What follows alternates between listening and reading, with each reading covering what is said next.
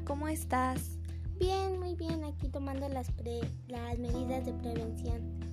Me alegro porque hay muchos ciudadanos que realmente no, no siguen estas medidas, son muy inconscientes y son muy poco éticos. En esto pues no solo se afectan ellos, sino que afectan a todos. Sí, yo concuerdo con eso. Debemos de tomar varias medidas, ¿no?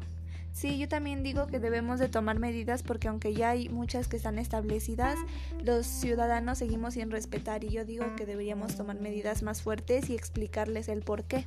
Ok, yo voy a dar una. Yo digo que sería una buena idea evitar salir y evitar las reuniones.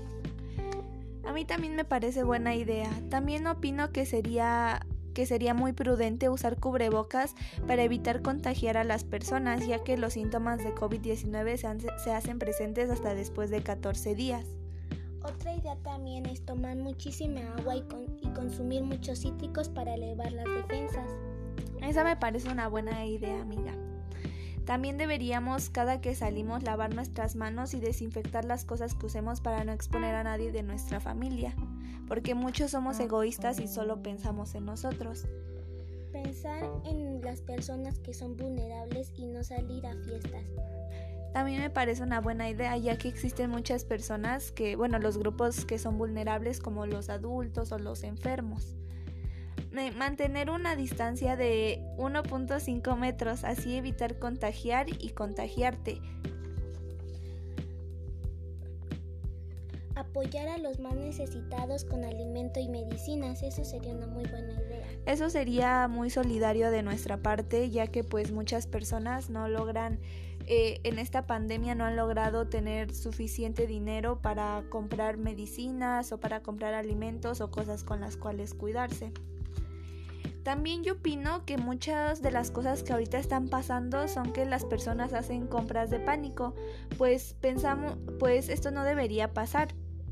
sé que muchos tenemos miedo, pero debemos pensar en toda la gente que quiera adquirir, también esos productos. Em, apoyar a las personas que nos necesitan moralmente y emocionalmente. Recordar que la pandemia nos afecta a todos. Muchos pensamos que somos los únicos que estamos en problemas, pero realmente no es así. Todos tenemos problemas emocionales y también económicos o físicos.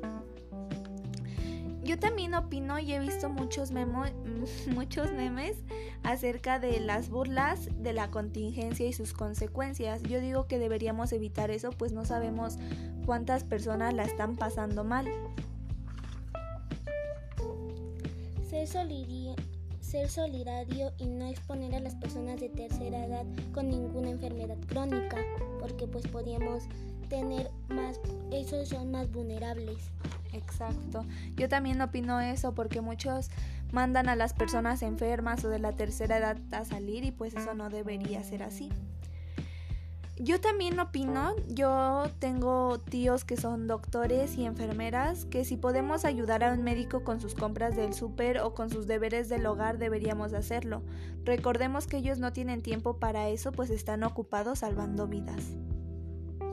También si tenemos la oportunidad de regalar cubrebocas, gel antibacterial y desinfectantes a las personas que no pueden comprarlos o hacerlo, de esta manera te cuidas y cuidas a los demás. Yo opino que todas estas cosas que tú y yo proponemos deberían de estar presentes en cada uno de los ciudadanos porque realmente la pandemia no solo nos afecta a nivel económico, nos está afectando de todas las maneras y muchas de las personas están demostrando que son demasiado éticos y demasiado solidarios.